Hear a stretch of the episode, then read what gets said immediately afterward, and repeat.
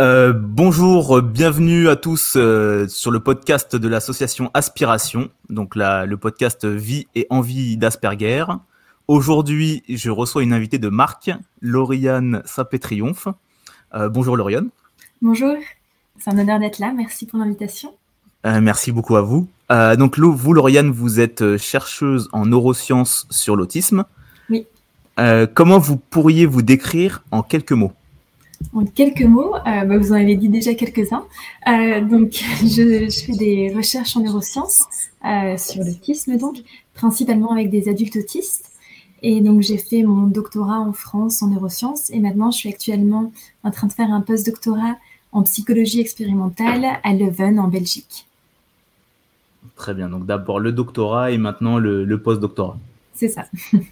Ah, super. Et du coup, je me demandais, euh, qu'est-ce qui fait qu'on s'intéresse aux neurosciences et plus particulièrement à l'autisme alors, je pense que le, premier attrait vers les neurosciences pendant que je faisais mes études de biologie à l'époque, euh, c'était d'essayer de comprendre euh, bah, qui on est, comment on fonctionne, parce que le cerveau, c'est tout. Ça va déterminer qui on est, comment on se comporte, la manière de pouvoir parler, son identité. Donc, c'est quand même quelque chose de vraiment central, je trouve. Et aussi très intrigant parce que Autant il y a eu énormément de progrès en neurosciences au cours des dernières années, il y a eu des progrès vraiment euh, assez euh, fabuleux, mais en même temps, il reste énormément à découvrir, et donc ça, c'est quelque chose d'assez attractif de dire, bon, allez, euh, on va être utile, on va apporter cette petite pierre à l'édifice et essayer de faire avancer les choses. donc voilà, donc ça, m'avait vraiment intéressé à la base. Et ensuite, alors pendant mon master, j'avais commencé à travailler sur les interactions sociales, donc la compréhension, par exemple, des émotions dans les interactions sociales, chez plutôt euh, dans les personnes qui avaient des maladies neurodégénératives euh, ou chez l'enfant en développement. Mais du coup, rapidement, par des rencontres à la fois de chercheurs qui travaillaient sur les interactions sociales dans l'autisme, et aussi, principalement, c'est ça qui était assez décisif, par des rencontres avec des participants autistes, en fait, qui venaient au laboratoire pour faire des expériences, euh, de pouvoir juste discuter avec eux dans les couloirs. Je me suis dit, ah oui, ça a l'air vraiment intéressant parce que je connaissais assez peu l'autisme euh, finalement euh, à cette époque-là, donc c'était pendant le master. Et je me suis dit que ça pouvait être vraiment fascinant et j'avais vraiment envie de, de, comprendre et de pouvoir être utile, de pouvoir aider d'une manière ou d'une autre. Et, et, voilà, donc j'étais très vite captivée en fait par les premières discussions avec des personnes autistes, de me dire waouh, c'est tout un monde différent avec ses forces, ses faiblesses dans certains domaines, mais du coup euh, quelque chose de, très riche et euh, ça a bien euh, éveillé ma curiosité. Donc c'est pour ça que j'ai décidé de, me lancer à ce moment-là, donc c'était en fin de master, sur un doctorat dans l'autisme. Et quelles sont les premières forces et faiblesses ou difficultés que vous avez identifiées lors de ces premières rencontres qui vous ont marqué? Alors, surtout les forces au début qui m'ont marqué, de me dire que, en discutant un peu avec les personnes, de me dire waouh, c'est fou tout ce qu'elles connaissent, euh, d'être euh, à ce point-là euh, sur euh, certains sujets, euh, de pouvoir s'exprimer très clairement aussi sur beaucoup de choses. en faiblesse, je ressentais je ressentais plutôt par rapport à, l'environnement, parce que comme je vous disais, les premières rencontres, c'était vraiment dans le couloir du laboratoire, donc avec des gens qui passent et tout ça. Donc je me disais, bon, ça a l'air d'être un peu plus dur pour eux euh, de, de se concentrer, parce que évidemment, c'est pas un contexte qui est adéquat, il y a du bruit derrière, des gens qui passent. Euh, donc à ce moment-là, j'avais remarqué aussi, d'un point de vue sensoriel, euh, ça peut être difficile de filtrer un peu les informations qui sont celles sur lesquelles se concentrer et ne pas se laisser trop envahir par tout ce qui se passe autour. Ça, c'était les toutes premières fois. Et puis ensuite, quand j'ai commencé à travailler euh, sur l'autisme, euh, encore une fois, là, j'ai vu euh, le côté assez perfectionniste souvent des personnes autistes. En fait, quand j'avais des, des, participants contrôle, comme on dit, des participants neurotypiques qui venaient, ou des, participants autistes qui venaient pour faire les expériences, je voyais à quel point les personnes autistes étaient vraiment plus dévouées essayaient de faire vraiment bien, étaient ultra appliquées était toujours là à l'heure, contrairement euh, aux neurotypiques, étaient bien ponctuels euh, et essayaient vraiment de faire euh, de leur mieux. Parfois en cherchant trop loin, parfois sur des expériences assez simples, en essayant de surinterpréter peut-être des choses. Finalement, on essayait de voir des choses assez basiques et peut-être intellectualiser parfois un peu trop pour aller trop loin. Mais, mais voilà, donc ça a été un petit peu, c'était un petit peu un mélange et puis des découvertes parce qu'après, chaque individu est vraiment euh, unique et différent. Donc, on peut voir des grandes lignes un peu, des grandes caractéristiques. Mais à côté de ça, chaque personne, j'avais été aussi marquée à l'époque par les différences justement entre les hommes autistes et les femmes autistes, euh, chez qui, voilà, les, par exemple, ce qu'on appellerait les intérêts restreints euh, pouvaient s'exprimer de manière assez différente, chez qui les interactions sociales aussi pouvaient être un petit peu différentes. Donc voilà, j'étais assez vite passionnée aussi de voir toute cette diversité, toute cette richesse qu'il y avait. Ah, c'est super. En plus, comme vous le dites, comme vous, en plus pour les recherches, vous avez les personnes de contrôle, et bah vous êtes pas, euh, vous avez toujours un presque un comparatif, toujours qui, c'est pas comme si vous étiez spécialisé et qu'à la fin vous étiez euh, que vous côtoyez que des autistes. Là, il y a toujours les deux. Donc, ça va être marrant de voir tout le temps le, ce petit décalage au quotidien. C'est ça. Et puis, généralement, du coup, dans toutes les expériences, on fait toujours attention à avoir donc deux groupes de participants de taille égale, avec autant d'hommes et de femmes dans chaque euh, groupe pour avoir le même sexe ratio. Euh, d'avoir le même âge, d'avoir le même niveau d'éducation, euh, d'avoir le même QI moyen, afin qu'il n'y ait pas d'autres variables confondantes, et ensuite de pouvoir faire vraiment les comparatifs. Bah, super. Et du coup, jusqu'ici, euh, Lauriane, quelles sont les, études que vous avez pu mener, du coup? Bah, Qu'est-ce que j'ai mené Alors, plusieurs études. Donc, je travaille principalement sur ce qu'on appelle le cerveau prédictif dans l'autisme. Le cerveau prédictif, c'est juste euh, une manière que notre cerveau a de fonctionner. Donc ça, c'est chez n'importe qui. Euh, pendant longtemps, en fait, on a un peu pensé que le, cerveau, ça pourrait être un peu comme un, par exemple, je sais pas, un ordinateur qui recevrait des informations, qui les traite. Et puis voilà. Euh, mais en fait, c'est plus proactif, on dit, dans le sens où on ne se contente pas de simplement recevoir l'information, mais aussi d'essayer tout le temps de la prédire quand je parle, vous êtes tout le temps en train d'essayer de prédire ce que je vais dire, par exemple. Euh, vous étiez sans doute en train d'essayer de prédire comment ça allait se passer euh, ce podcast ce matin. On est toujours en train d'essayer de, prédire ce qui va se passer entre nous, euh, enfin ce qui va se passer dans la vie en général. Et ce qu'on va percevoir, en fait, c'est pas vraiment la réalité. C'est toujours un mix entre l'information sensorielle et nos a priori. C'est pour ça qu'on peut être biaisé, par exemple, dans des, illusions optiques. On peut voir des choses qui ne sont pas là parce que notre cerveau nous joue un peu des tours. Euh, mais en fait, il nous joue un peu des tours parce que souvent, ça nous aide.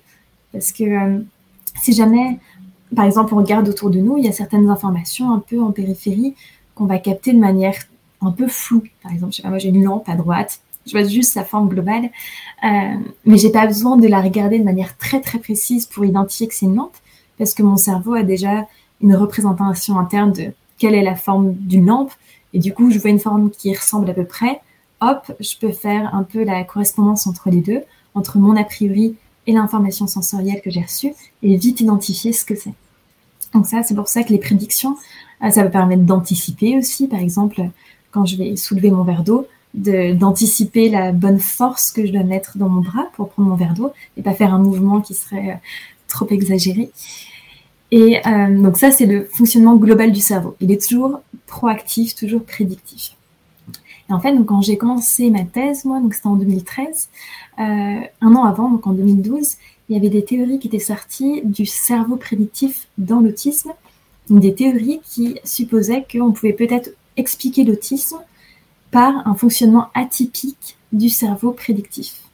Euh, c'est-à-dire, les toutes premières théories disaient en fait, le problème, c'est que les personnes autistes ne peuvent pas apprendre d'a priori, ne peuvent pas se former d'a priori, elles n'ont pas de prédiction et donc tout est imprédictible autour d'elles et elles n'arrivent pas à interpréter euh, les informations qui leur parviennent.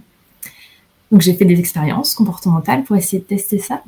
Et en fait, on a vu plutôt le contraire. On avait vu euh, que les personnes autistes pouvaient apprendre des a priori, pouvaient faire des prédictions, pouvaient être biaisées par leurs a priori, il y avait en effet une différence, donc une différence de fonctionnement du cerveau prédictif, dans le sens où, en tout cas dans le contexte de mes premières expériences, euh, les personnes autistes apprenaient des a priori qui semblaient être plus précis, euh, plus rigides, donc comme si euh, les personnes autistes avaient des représentations mentales au lieu de, je sais pas, je parlais de la lampe tout à l'heure, d'avoir une image très floue de ce que devrait être une lampe, plutôt d'avoir un, un exemplaire unique entre guillemets, de manière un petit peu exagérée, un peu caricatural. Euh, mais du coup, en comparant l'information à cet a priori, parfois en ayant trop de précision, par exemple en étant trop précis déjà par le système visuel qui peut parfois être un petit peu plus précis et le fait d'avoir des a priori qui soient très précis, finalement de ne pas trouver la correspondance, de ne pas trouver euh, que les deux se ressemblent et donc de ne pas pouvoir facilement l'identifier. Euh, et ça pour expliquer aussi que dans certains contextes, les personnes autistes aient plus de mal à gérer les imprévus parce que elles auraient dans ce cas une, marge d'erreur entre guillemets qui serait un peu plus basse dans le sens où nous, on pourrait dire, bon, bah, ça doit se passer à peu près comme ça, ça doit ressembler à peu près à ça. On se dit, bon, euh, ça va, c'est pas si différent de la réalité de ce à quoi je m'attendais. Alors que si les prédictions sont si précises et un petit peu rigides, ça peut être plus euh, difficile du coup euh, d'accepter les petites variations entre nos attentes et la réalité. Et donc, ça, c'était la première partie un petit peu des travaux. Euh, dans la même lignée, j'avais fait aussi un peu des tâches d'apprentissage. On avait vu que les personnes autistes, par exemple, parfois avaient moins tendance à généraliser. Elles étaient tout à fait capables de le faire quand on leur euh, donnait une tâche qu'il fallait catégoriser et généraliser. Il n'y avait aucune différence euh, de performance. Mais si jamais on laissait les personnes un peu libres pour faire une, tâche d'apprentissage, on voyait que les stratégies allaient être un peu différentes. Autant les personnes euh, allaient essayer de faire une moyenne de tout ce qu'ils voyaient pour essayer de vite catégoriser, autant les personnes autistes avaient un peu plus tendance à mémoriser chaque élément euh, un petit peu indépendamment, euh, très précisément, plutôt que juste garder l'image moyenne. Voilà. Ensuite, j'ai fait d'autres tâches un peu dans cette lignée pendant mon postdoctorat, où on regardait justement toujours l'apprentissage de ces a Et voir qu'en fonction du contexte, souvent il y avait un peu plus d'inflexibilité. Donc par exemple, si jamais on apprend des prédictions et puis qu'on change le contexte de manière un peu imprévue ou de manière un peu subtile, souvent les personnes autistes pouvaient mettre un peu plus de temps pour mettre à jour leur a priori. Euh, elles voyaient bien que ça avait changé souvent, mais il y avait euh, une dynamique un petit peu différente, parfois un peu plus lente, pour être capable de mettre à jour ces a priori. Mais ce qui est important, c'est que par ces travaux, donc là je parle juste des tâches comportementales pour l'instant, c'est que donc les personnes autistes peuvent apprendre des a priori, c'est pas un, déficit d'apprentissage, c'est pas une incapacité ou autre, mais il y a une dynamique d'apprentissage qui serait différente et, euh, et parfois un peu trop de précision et un peu trop de rigidité. Ce qui est un peu logique en même temps quand on regarde les, les comportements, ça peut assez bien coller. Euh, et comme je dis là aussi, euh, c'est toujours des, résultats qui sont au niveau du groupe. Euh, donc, il peut y avoir des différences entre individus. ce que je raconte ici, c'est la moyenne sur un groupe. Donc, il peut y avoir des différences intra-individuelles, que certains expriment ce comportement et d'autres non. Et ensuite, j'ai fait aussi des tâches en neuroimagerie pour essayer de comprendre ce qui se passait dans le cerveau. Donc, par exemple, avec une expérience récente, on a regardé un petit peu comment les personnes autistes apprenaient des a priori, les mettaient à jour, quelles régions du cerveau sont activées. Et euh, quelque chose que j'avais bien aimé dans, cette expérience, c'est qu'on pouvait voir directement comment nos attentes vraiment biaisaient notre perception. C'est-à-dire que concrètement, dans cette expérience, on entendait un son, par exemple un son aigu ou un son grave, qui était associé généralement, par exemple, à des points qui tournaient vers la gauche ou des points qui tournaient vers la droite sur l'écran. Donc un son associé à une image, entre guillemets. Et ce qu'on voyait euh, au fur et à mesure de l'apprentissage, pendant la tâche qui était faite en, IRM, donc en imagerie par résonance magnétique, c'était que le simple fait d'entendre le son, ça générait de l'activité, bon, dans le cortex auditif évidemment, qui traite les sons, mais aussi dans le cortex visuel, et précisément pile dans les neurones qui répondent soit au mouvement vers le gauche, vers la gauche ou au mouvement vers la droite, euh, qui était euh, cohérent. Par exemple, si le son aigu était associé à un mouvement vers la gauche, alors le simple fait d'entendre un son aigu euh, menait à une activation des neurones visuels qui répondent normalement à ce mouvement vers la gauche. Et ça, on a pu le montrer à la fois chez les personnes contrôle et chez les personnes autistes.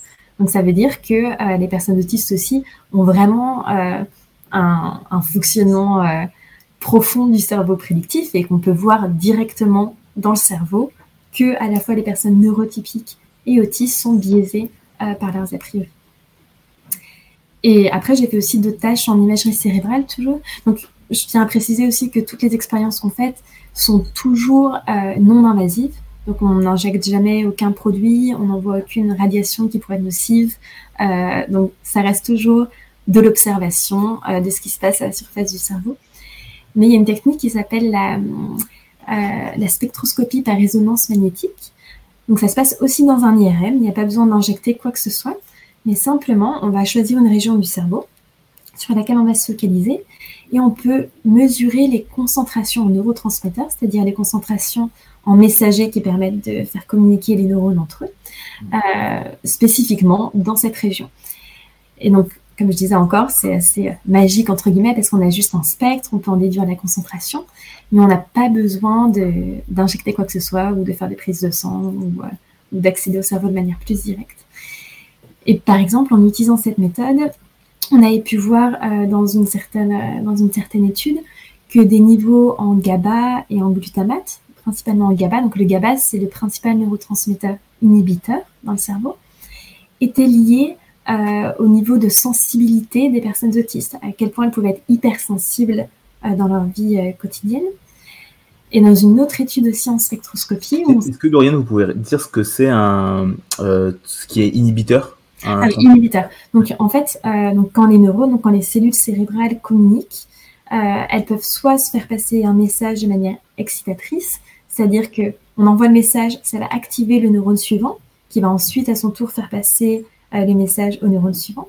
On a aussi des neurones qui sont inhibiteurs. Donc généralement, eux, ils vont plutôt agir pour atténuer certains messages. Donc il y a un message en train de passer. Si on reçoit un, une, un neurotransmetteur inhibiteur, ça va diminuer l'intensité du signal. Euh, donc, ça va diminuer euh, le message entre euh, les différents neurones. Et ça peut être aussi utile parce que souvent, quand il y a, disons, beaucoup de neurones qui sont activés par quelque chose, par un stimulus, le fait d'inhiber tout ce qui est inutile, ça permet aussi de filtrer et d'avoir un meilleur rapport signal sur bruit. On pourrait dire ça peut, c'est aussi utile parce que ça enlève un peu le bruit justement donc ça permet d'être. informations qui sont secondaires et qui, sont, qui seraient a priori pas nécessaires pour la situation euh, dans laquelle on est. Euh. C'est ça. Donc ça peut être aussi inhibé. Et donc ce qui est intéressant avec euh, les deux principaux neurotransmetteurs, donc excitateurs et inhibiteurs, c'est que dans certaines tâches, par exemple, on a pu montrer des liens entre les neurotransmetteurs GABA, donc inhibiteurs, et le fait d'être hypersensible dans la vie quotidienne. Et dans une autre, par exemple, on avait pu montrer que les personnes qui avaient plus de glutamate, donc c'est un neurotransmetteur excitateur, donc qui fait passer le message dans une région frontale, les personnes qui avaient plus de glutamate, donc plus de neurotransmetteurs excitateurs, avaient euh, plus de difficultés pour faire des prédictions, pour apprendre à faire des prédictions. Et euh, on avait au niveau du groupe un peu plus euh, de ce neurotransmetteur chez les personnes autistes que chez les personnes contrôle. Donc ça pourrait être une explication un peu moléculaire de pourquoi, dans certains contextes, ça pourrait être un peu plus difficile d'apprendre des, a priori. Et là, il s'agissait d'un, pour les personnes autistes, il s'agissait d'un contexte qui était très incertain, avec beaucoup de bruit, beaucoup de variabilité, euh, beaucoup de choses à guetter en même temps. Donc, on peut aussi imaginer que c'était un contexte qui pouvait être un petit peu difficile. Euh, voilà. Et puis, avec des études un peu plus récentes aussi, là, j'essaye de comprendre, euh, d'étudier un peu plus la sensibilité sensorielle dans l'autisme. Donc regarder en fait, est-ce que c'est est-ce que c'est le hum, système sensoriel en soi, le cerveau en soi, qui va être beaucoup plus précis quand il traite l'information, par exemple visuelle qui arrive. Euh, donc, est-ce que, euh, par exemple, ce serait ultra précis dans l'autisme, ou est-ce que finalement la perception différente viendrait du fait qu'on ait des a priori qui soient trop précis et donc il y a un peu ce décalage? Savoir si c'est plutôt euh, cette différence, elle émerge plutôt d'une différence au niveau de l'apprentissage des a priori, ou plutôt un système sensoriel qui serait vraiment beaucoup plus précis. D'accord. Et pour l'instant, dans les résultats qu'on a, on voit que pour certaines, pour certaines variables, il y avait les personnes autistes qui sont en effet un peu plus précises, mais ce n'est pas le cas pour toutes les variables. Quand dis variables, c'était par exemple, on avait des stimuli visuels et on pouvait regarder par exemple le niveau de contraste, euh, le niveau de détail, donc plusieurs choses euh, sur les aspects visuels. Et donc parfois les personnes autistes étaient plus précises, mais pas pour toutes les variables. Donc je pense qu'il y a vraiment un, un, jeu un peu des deux. Donc peut-être le système sensoriel qui est un peu plus précis dans certains cas et aussi les a priori qui seraient plus précis et donc la correspondance entre les deux qui pourrait être parfois un petit peu plus difficile à faire. Et mais par contre, ce qu'on voit bien, c'est que quand on regarde des questionnaires plutôt de qui essayent de mesurer la sensibilité, la réactivité, il y a une sensibilité, une réactivité qui est clairement beaucoup plus forte chez les personnes autistes, euh, dans tous les domaines, dans toutes les euh, modalités sensorielles.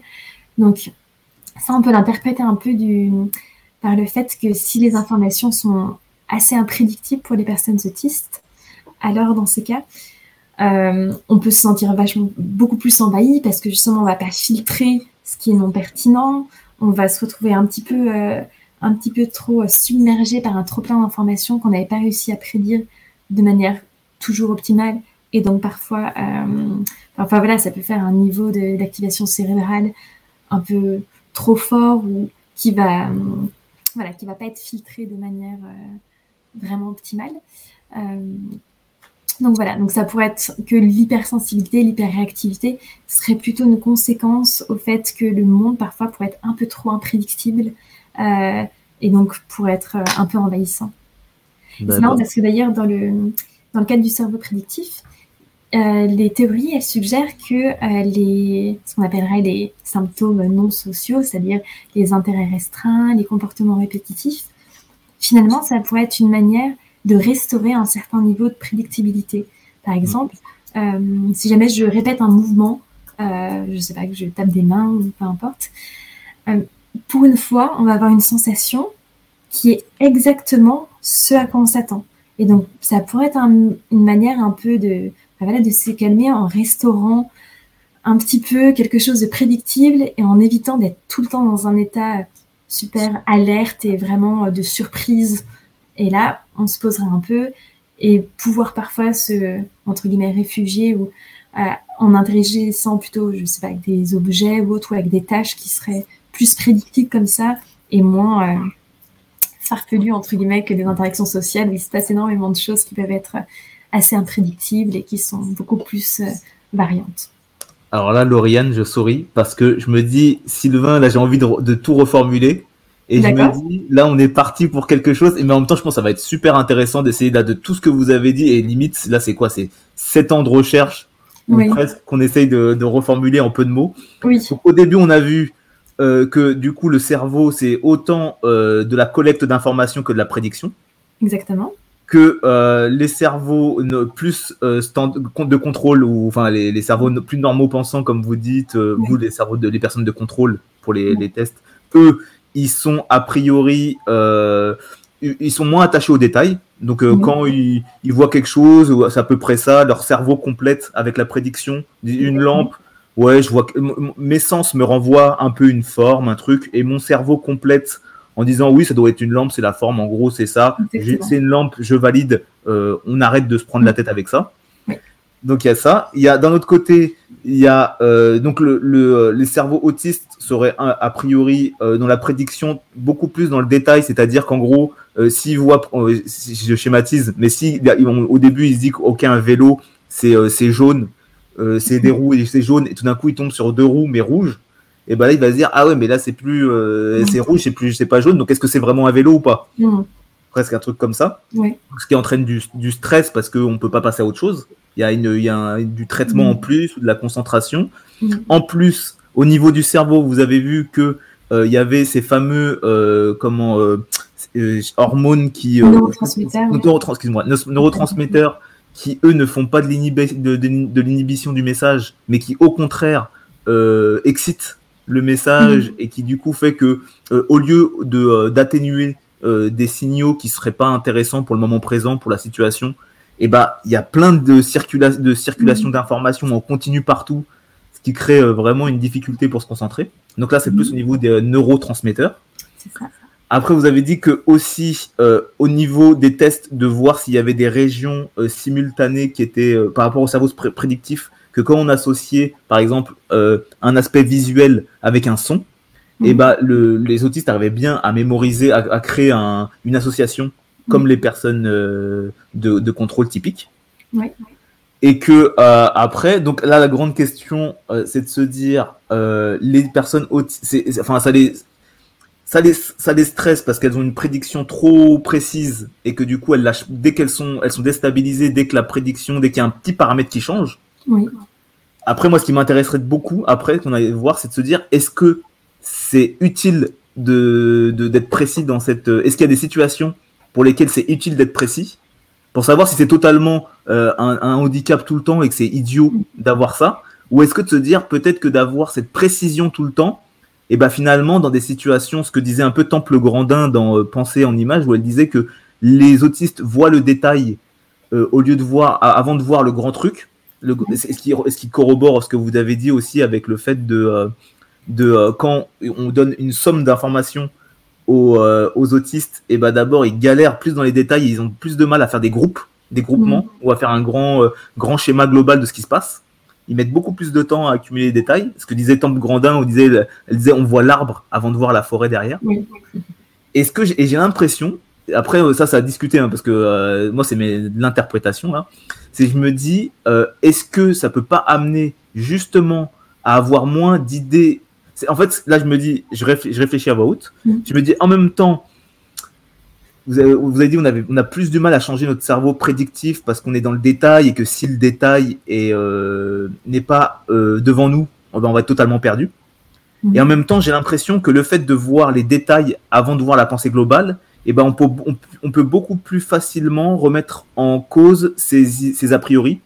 Alors que souvent, elle disait Temple Grandin que quand les gens ont une pensée globale, eh bien en fait, euh, ils vont pas voir le détail qui va euh, remettre en cause leur façon de penser. Mmh. Et du coup, ils vont plus rester dans des, euh, des, des, a priori, des, euh, ils vont toujours être confrontés, confortés dans leur vision de la vie, mmh. parce qu'ils vont pas voir les détails qui pourraient les amener à changer la vie. Ouais. Donc je sais pas qu'est-ce que ça. Non, mais c'est une vision qui est super intéressante et, euh, et, super pertinente, je pense, parce que justement ça, ça capture bien ce qu'on dit. Ça me fait penser à une expérience aussi où, euh, qui avait été euh, menée par un groupe euh, anglais où euh, c'était toujours un peu des idées de d'apprentissage associatif et quand il y avait quelque chose qui changeait par rapport à ce à quoi on s'attendait, en gros, euh, les personnes autistes pensaient, OK, l'environnement le, a complètement changé, c'est une nouvelle règle qui s'applique maintenant. Alors que euh, les personnes contrôle allaient dire, bon, c'est un petit peu de variation, euh, peu importe, euh, c'est juste cette catégorie qui est un peu bruitée. Et, et du coup, c'était pas la même euh, manière de, de procéder. Est-ce que c'est ça remet en cause toute la catégorie, tout l'environnement, ou est-ce qu'on se dit, bon, c'est juste un peu de bruit Donc ça me fait penser un petit peu à l'exemple que vous disiez. Et, et, je pense qu'en effet, dans certains contextes, ça peut être tout à fait euh, un avantage, enfin, d'être capable de déjà si on pense vraiment à un plus bas niveau sans rentrer dans le côté social, euh, juste de dire être capable de détecter les détails, de détecter euh, les patterns qui vont changer de manière beaucoup plus précise. On peut penser à un milliard de, de, de travaux dans lesquels ce serait utile d'être capable de détecter ces petits changements avant les autres, d'être plus rapide pour ça. Donc je pense que ça peut être tout à fait un avantage dans certaines situations. Euh, juste dans la vie courante, parfois, ça peut être un handicap, c'est vrai. Si jamais on, est surpris par beaucoup de choses, ça peut être juste fatigant et anxiogène un peu d'être juste de naviguer dans un environnement où, il y a trop de choses. Mais en même temps, ça va permettre peut-être aussi aux personnes d'être plus vigilantes, de euh, détecter euh, la, la voiture qui arrive de manière éventuellement plus précise, si jamais on pense juste à déambuler dans la rue. Et si on essaye de faire une abstraction, mais là on devient un peu spéculatif au niveau social, en effet, ça pourrait être super intéressant. Ça, c'est quelque chose auquel je voudrais m'attaquer, entre guillemets, aussi euh, dans mes recherches, c'est de passer à un niveau un peu plus euh, conceptuel, euh, comme vous disiez. Est-ce que, du coup, ça remet en cause euh, les pensées, enfin, les pensées, les idées de manière plus vive chez les personnes autistes? Est-ce que ça va ramener un questionnement et à une mise à jour des a priori parfois pourrait être peut-être plus lente dans certaines expériences qu'on voyait, mais qui pourrait être bien présente parce qu'elle verrait euh, plus facilement euh, le petit changement. Euh, donc là, pour l'instant, vu qu'il fallait déjà tester ces hypothèses prédictives, on a pris quelque chose vraiment qu'on appelle de bas niveau, c'est-à-dire, comme je disais par exemple, un son, une image d'un point qui bouge, pour qu'il n'y ait pas trop de facteurs confondants. Et en effet, j'aimerais bien passer dans la sphère un petit peu plus sociale ou un petit peu plus euh, abstraite au niveau des idées pour voir comment ça pourrait euh, correspondent à, ce que vous essayez d'illustrer par, par l'exemple avant. Je pense que ça peut être tout à fait pertinent en effet. Ah, super. Et je me disais, les faits qu'il y ait autant de neurotransmetteurs euh, qui, qui, ne, qui inhibent pas euh, le message mais qui excitent, est-ce que, euh, a priori, ça, il y a des. vous vous dites peut-être que si on, on, propose un traitement qui permet d'inhiber ces neurotransmetteurs, est-ce que ça, c'est des, des, choses qui sont en cours de réflexion pour se dire, pour apaiser le mental des. Ouais, bah, il y a y a des études euh, qui sont françaises d'ailleurs, qui sont euh, intéressantes sur le sujet, avec euh, les professeurs Lemonnier et Benary, principalement, ceux qui travaillent dessus. Ils ont, en fait, ils ont observé que pendant la grossesse, enfin, in utero, les neurones qui normalement inhibent, donc vont atténuer normalement le signal, à ce moment-là, ils excitent. Donc, c'est-à-dire qu'ils vont plutôt faire passer le message. Donc, c'est un peu le, le pattern inverse. Et après la naissance, on voit que ces neurones deviennent matures et donc ils vont être inhibiteurs. Donc le GABA va atténuer euh, le message. Et euh, ils travaillent principalement chez la souris, il faut le préciser, mais ils font aussi des essais cliniques euh, chez les, les, humains, évidemment. et donc, ce qu'ils ont observé, c'était que chez des profils autistiques, on n'avait pas forcément cette maturation des, neurones à GABA. Et donc, parfois, peut-être, euh, que le GABA pouvait rester excitateur au lieu d'inhiber le signal. Donc eux, ils ont essayé quelque chose qui est assez intéressant parce que ils ont vu que ce, changement de comportement du GABA dépendait du niveau euh, de chlore, euh, d'un certain, d'une certaine concentration dans les neurones. Et ils se sont dit, bah, finalement, euh, enfin le chlore, ce serait un peu du sel, enfin si on rajouterait du sodium entre guillemets. ils se sont dit, euh, finalement, pour que euh, les neurones deviennent inhibiteurs, il faudrait que le niveau soit moindre, ce niveau de sel, entre guillemets, cette concentration soit plus basse, et dans ces cas, les neurotransmetteurs deviendraient inhibiteurs. Donc leur idée, c'était d'utiliser un diurétique, euh, donc il y a très peu d'effets secondaires, parce que ça va juste voilà, diminuer un peu les concentrations en différents, par exemple en chlore. Et parce que chez la souris, ils avaient vu que ça pouvait euh, restaurer euh, des neurones matures, euh, c'est-à-dire que du coup, ils seraient dans ces cas inhibiteurs. Donc là, ils ont lancé des... Donc ce diurétique s'appelle le bumétanide. Et donc, ils ont lancé des essais cliniques en France et un petit peu à l'étranger, justement. Je sais que les premières études étaient assez, assez prometteuses je parle surtout en anglais récemment, du coup, certains mots, j'ai un peu du mal. Euh, c'est ridicule vu que je suis française. C'est quoi, c'est en anglais, c'est quoi, c'est promising ou quelque chose comme ça? Ouais, Promising, ouais, je le dis. Euh, mais du coup, euh, donc, prometteur, je pense qu'on peut dire, tout simplement. Mm. Donc, ça peut être une piste qui pourrait, enfin, en tout cas, dans les premiers essais cliniques qu'ils avaient, qu'ils avaient menés, ils avaient vu chez les enfants autistes que ça allait un peu alléger justement les symptômes. Il s'agit jamais de entre guillemets, guérir l'autisme parce que c'est juste une, trajectoire développementale qui est différente. Donc le cerveau est différent, donc euh, on peut pas le, remplacer, le, changer. Enfin, c'est des, individus différents, mais c'est tout quoi. Euh, mais du coup, l'idée ce serait d'alléger certains symptômes, euh, ce qui peut être légitime pour les personnes qui le souhaitent. Et ce que vous dites sur guérir ou pas, moi ça me ça me fait toujours penser, comme vous le dites, pour nous, souvent il y a, enfin c'est notre normalité finalement. Oui, c'est ça et qu'en plus, ça, par rapport au, comme on disait sur le débat tout à l'heure sur l'importance, l'avantage du détail pour euh, mhm. ne plus être dans le préjugé parce que la moindre expérience qui contredit le préjugé qu'on a, et eh ben on va changer d'avis. On peut, on pourrait être amené à changer d'avis beaucoup plus vite. Mhm. Je me dis, ça c'est une grande question que je me pose sur les recherches. Je me dis, est-ce que c'est là pour permettre aux gens d'objectiver et de comprendre quelle est la différence de fonctionnement et que du coup, s'il y a une personne qui est, euh, par exemple, environnement trop bruyant qui mm. va être euh, submergé, et bah de dire juste, on va lui mettre dans les meilleures conditions pour que tous ses talents, justement de détail, mm. de puissent être valorisés ou est-ce que il faut l'amener vers une normalité alors qu'en fait il y a plein de, de talents juste dus à ça en fait? Je pense qu'on ne peut pas amener vers une normalité. Il y a la richesse aussi de la diversité et puis la personne est différente, on peut pas on peut pas la changer. Mais en effet, moi je pense que les deux axes principaux euh, qui sont à, à, exploiter, même trois, je dirais. Le premier, c'est vraiment identifier les contextes qui sont euh, les moins pénibles. pour les personnes autistes, donc trouver les contextes dans lesquels l'apprentissage va être plus facile, les contextes dans lesquels ils vont pouvoir mettre leur talent en œuvre et ainsi de suite. Le deuxième objectif, c'est comprendre comment ils fonctionnent pour que, parce que simplement savoir comment on fonctionne nous-mêmes, ça nous aide à comprendre ce qui nous arrive, comprendre nos émotions et ainsi de suite.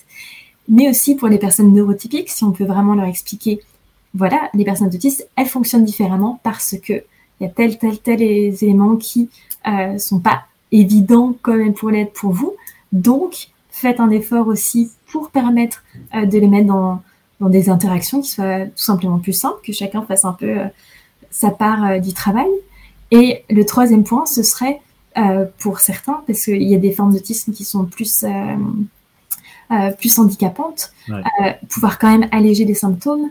je pense que quand on pense à des parents d'enfants autistes avec des autismes assez sévères, je pense qu'il serait assez preneur si on avait des petites solutions pour certains, encore une fois ceux qui le souhaitent, par exemple de je sais pas de diminuer un peu cette hyperréactivité, de trouver des manières d'être moins anxieux. Euh, et donc, je pense que c'est pour ça que ces cliniques peuvent aussi être pertinents. C'est pas une histoire de, de guérir, mais c'est une histoire de, parce qu'il n'y a rien à guérir, mais c'est une histoire d'alléger certains traits qui sont des handicaps dans notre, euh, dans notre société, dans notre environnement, quoi. Donc, je pense qu'il y a tous ces aspects. En tout cas, moi, c'est tous ces aspects que j'ai en tête. Euh, et vu que je suis pas dans la recherche clinique de développement de, c'est ça par exemple d'un diurétique ou autre, je suis plutôt dans, dans l'autre aspect, moi plutôt compréhension pour pouvoir expliquer à tout le monde ce qu'il en est et euh, trouver les contextes qui sont euh, euh, les plus favorables pour les personnes autistes. Et Mais je supporte aussi tout à fait ceux qui sont dans ce troisième axe de trouver des manières d'alléger les symptômes. Bah, D'ailleurs, en, en, plus, c'est moi qui vous ai amené là-dessus en vous demandant s'il y avait des, euh, justement des, des recherches qui étaient faites pour que, finalement, je, je, pose la question si c'est vraiment bien de, euh, de, enfin, euh, s'il faut aller vers une forme de d'apaiser trop les symptômes jusqu'à arriver à une forme de normalité, quitte à se passer de certains talents. Et en même temps, c'est mm-hmm. même moi qui vous ai posé la question s'il y avait des recherches qui étaient faites pour euh, réduire mmh. l'impact de ces neurotransmetteurs. Ça montre que euh, cette, cet équilibre à trouver, mmh. euh, même qu'intérieurement, je me le pose pour moi-même, mon avis. Oui, voilà. Et je pense que c'est vraiment un équilibre et ça dépend vraiment de chaque de chaque individu. Et je pense que le fait d'alléger les symptômes, ça va pas non plus. Enfin, je pense qu'il y a une manière d'alléger les symptômes sans pousser à redevenir euh, neurotypique, norme, enfin, dans la normalité, parce que la pensée sera toujours différente, l'apprentissage sera toujours différent. Et si, par exemple, dans certains cas, on peut être moins envahi par les sensations sensorielles autour de nous, euh, peut-être que ce serait malgré le fait qu'on aurait diminué justement tout ce bruit, peut-être que les avantages seraient toujours présents. Parce que le cerveau, c'est plus complexe que ça. Il s'est, il s'est tout développé, connecté entre régions, en étant, euh, en ayant ses particularités euh, autistiques. Donc, je pense que ça, ça changerait pas tout le fonctionnement du cerveau, parce que le cerveau est évidemment donc interconnecté entre toutes régions, mais euh, il y a des changements, enfin il y a des différences vraiment profondes, donc ce serait pas suffisant, je pense. Mais je pense que ce serait quand même tout à fait pertinent d'essayer de, voir comment alléger les symptômes. Encore plus si on pouvait faire limite du, euh, du euh, un truc qui euh, on, si on sait qu'on a une situation qui va être hyper envahissante sensoriellement, si on sait qu'il y a un, un, petit truc qui nous permet juste pendant 2-3 heures de moins subir ça, limite ça serait encore plus euh, ça serait top hein, comme ça, ça fait... de pouvoir le faire à la carte bon ça, ça sera dans le futur hein. faudra ouais. voir avec euh, avec leurs équipes mais je sais qu'ils sont en train de mener des, plus grosses euh, études cliniques et justement j'aime dire enfin j'ai cité cet exemple là il y en a d'autres hein. il, y a, il y a plein d'autres essais cliniques en, en, cours mais ce que j'aimais bien avec le leur c'est que c'est juste un diurétique donc c'est pas on va pas toucher à chercher à inhiber vraiment une région du cerveau, faire des changements profonds, hormonaux, peu importe. Enfin, Là, c'est juste, on va réduire le niveau de sel dans le corps. On va plus, euh, plus souvent un peu euh, drainer, évacuer, et puis euh, c'est tout. Je crois qu'il disait que le principal effet secondaire, c'était juste que les enfants allaient plus souvent aux toilettes. Mais je trouvais que c'était raisonnable, comme euh, les pas mettre dans un état léthargique ou autre. Enfin, c'est pour ça que je pense que ça peut être intéressant de, de voir ce, que ça va devenir, cette piste-là. Ouais, c'est clair, assure. Oui, c'est ça. Et, et, vous, Lauriane, donc dans les, euh, les études à suivre, mmh. quelles études vous aimeriez euh, mener ou approfondir là, au cours des, des prochaines années? Euh, Alors, on en a quelques-unes qui sont, qui sont en cours et qui sont chez des enfants assez jeunes qui sont autistes, donc qui ont entre 3 et 5 ans. Et justement, c'est d'essayer de regarder dans quel contexte ils peuvent mieux apprendre, entre guillemets. Apprendre à généraliser dans certains cas, apprendre à mémoriser.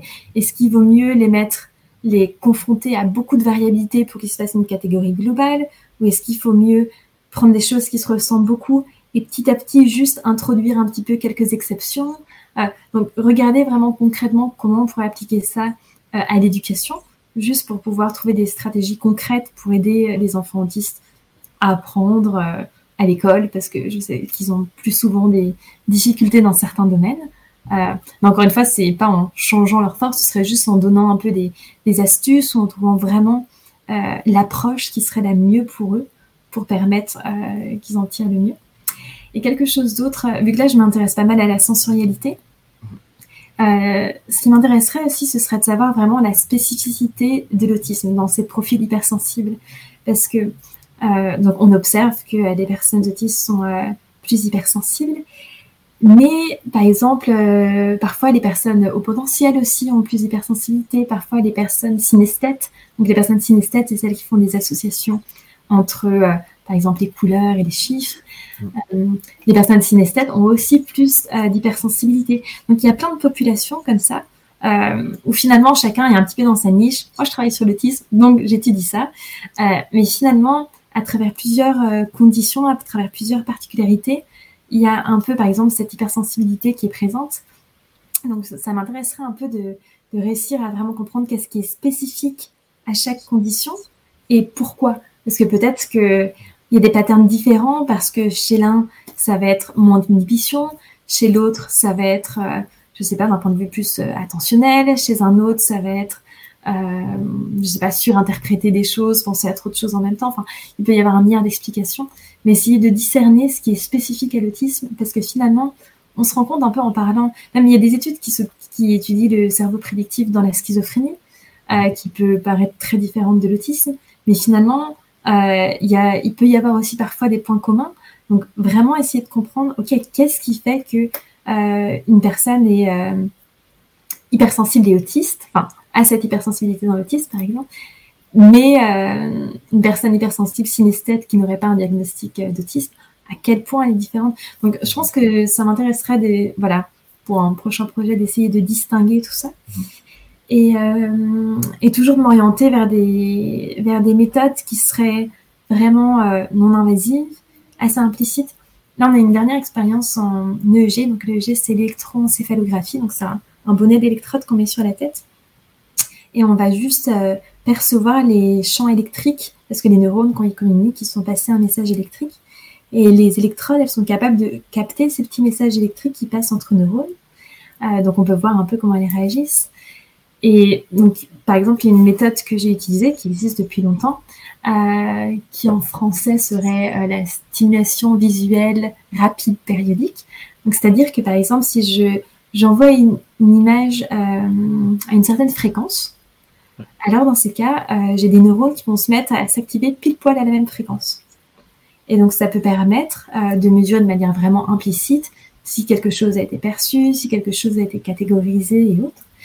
Et euh, je sais qu'il y a des équipes, notamment là où j'étais à Leven, qui commençaient à utiliser ça chez des, chez des bébés, vraiment, même des bébés qui étaient nés prétermes et donc prématurés, et d'essayer de regarder des processus au niveau cérébral, mais de manière très implicite, parce que ce qui est intéressant, c'est qu'on pourrait extrapoler et se dire, OK, dans toutes nos études, on s'intéresse toujours aux personnes autistes qu'on appelait avant de haut niveau ou Asperger, c'est-à-dire qui peuvent parler et s'exprimer. Mais du coup, si jamais on arrive à bien caractériser certains mécanismes avec, par exemple, ces méthodes-là, où la personne ne doit rien faire, juste regarder l'écran, et nous, on capte l'information euh, grâce à l'EEG, euh, dans ces cas, on pourrait aussi euh, regarder si ce qu'on pense pouvoir parfois s'extrapoler aux personnes euh, qui ont un niveau d'autisme euh, plus sévère, qui seraient non verbales et qui finalement sont quasiment jamais inclus dans nos recherches. On dit qu'on travaille sur l'autisme, mais on travaille sur une petite partie du spectre.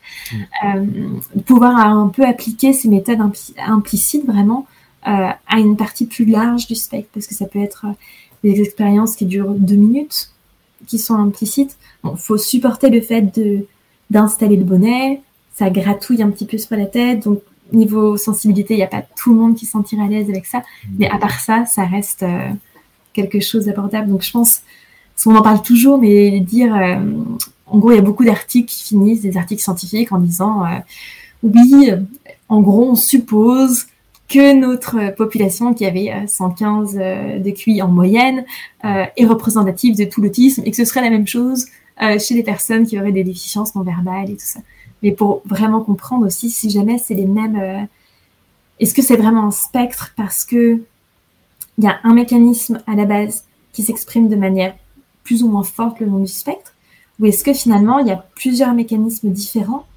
qui mènent à une observation d'un phénotype, enfin d'un comportement qui est le même avec différents degrés de, de, sévérité, on pourrait dire. Ça, on a encore du mal à, on a encore du mal à le dire, savoir, euh, savoir ce qu'il en est. Est-ce que c'est à quel point euh, il y a une unité dans ce spectre, parce que justement, il y a très peu d'études sur les personnes qui seraient euh, autistes euh, sans, sans langage. Et, et du coup, l'outil du bonnet permettrait de, de, de, dépasser la barrière de la langue et du coup, par exemple. passe chez eux aussi. C'est ça. Ah, Je pense que ce serait une piste aussi intéressante.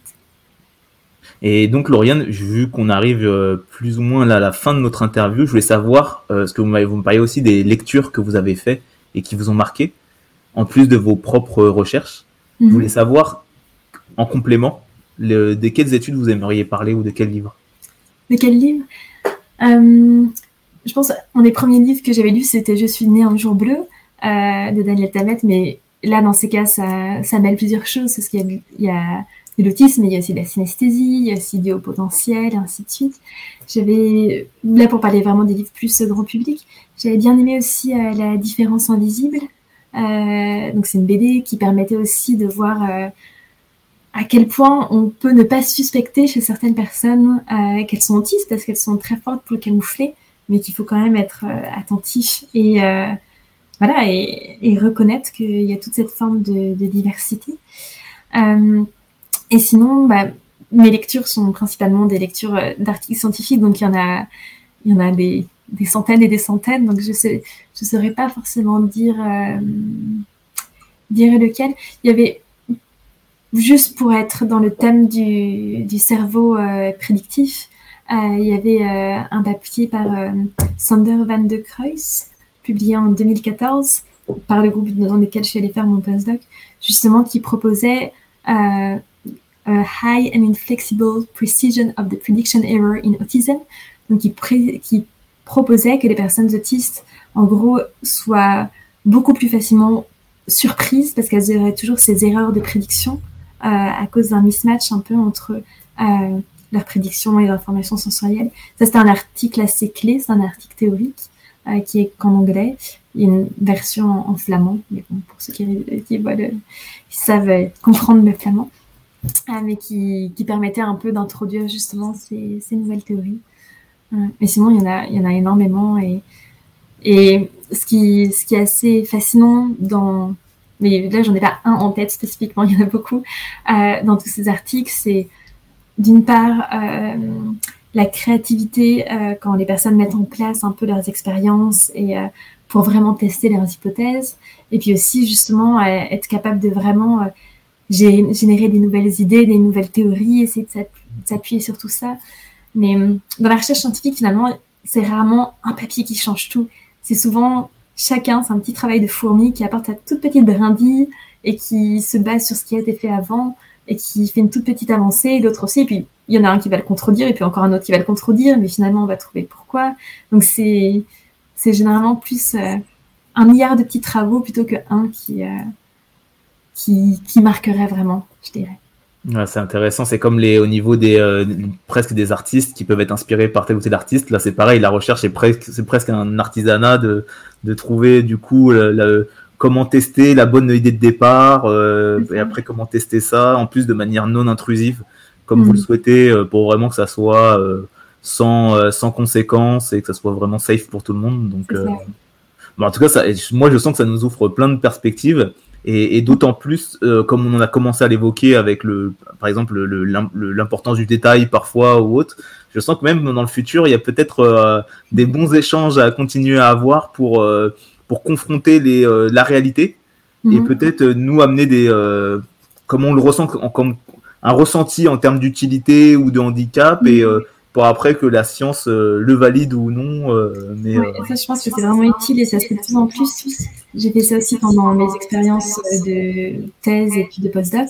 C'était toujours quand j'avais fini l'expérience, j'allais ensuite faire une présentation orale auprès de tous les participants qui avaient été inclus dans, l'étude pour leur dire bah, voilà pourquoi vous avez passé du temps déjà, qu'est-ce qu'on essayait de tester, et ensuite de leur dire bah, nous, notre interprétation, c'est ça. Qu'est-ce que vous en pensez? Est-ce que ça a l'air de correspondre à ce que vous vivez dans votre vie quotidienne, par exemple? Et, euh, de la même manière, surtout quand j'étais euh, enfin surtout à Leuven, là en Belgique, euh, il y a un groupe d'adultes autistes qui vient souvent en réunion. Donc quand on est en train de mettre en place des expériences, ils peuvent vraiment aussi nous faire des retours en disant attendez, peut-être que ça, ça va aller trop vite, peut-être que ça, vous l'interprétez comme ça, mais ça pourrait être quelque chose de complètement différent. Et je pense que cet échange est vraiment nécessaire à la fois dans la mise en place d'expériences et aussi dans l'interprétation de nos expériences, de toujours un peu avoir cette boucle où on retourne voir la population concernée pour leur dire alors, est-ce qu'on est à côté de la plaque ou est-ce que vous pensez que euh, Et là, les, autistes arrivent, ramènent tous leurs détails à nouveau. C'est ça. Et chacun va. interprétation mais c'est peut-être ce détail-là. Oh là là. Allez, on est reparti. Ça faut avoir du temps, mais, euh, mais c'est vraiment euh, enrichissant à chaque fois. Bah super. Bah, en tout cas, merci beaucoup Lauriane pour cet échange. De rien, avec plaisir. Euh, et, j'espère qu'on se fera un, même un second épisode un jour euh, en fonction des évolutions et, euh, et ouais, pour parce que c'est un sujet qui est vraiment passionnant comme vous le dites pour les vous avez parlé des trois situations à court terme pour voir quels sont les contextes qui permettent aux autistes de se sentir le mieux.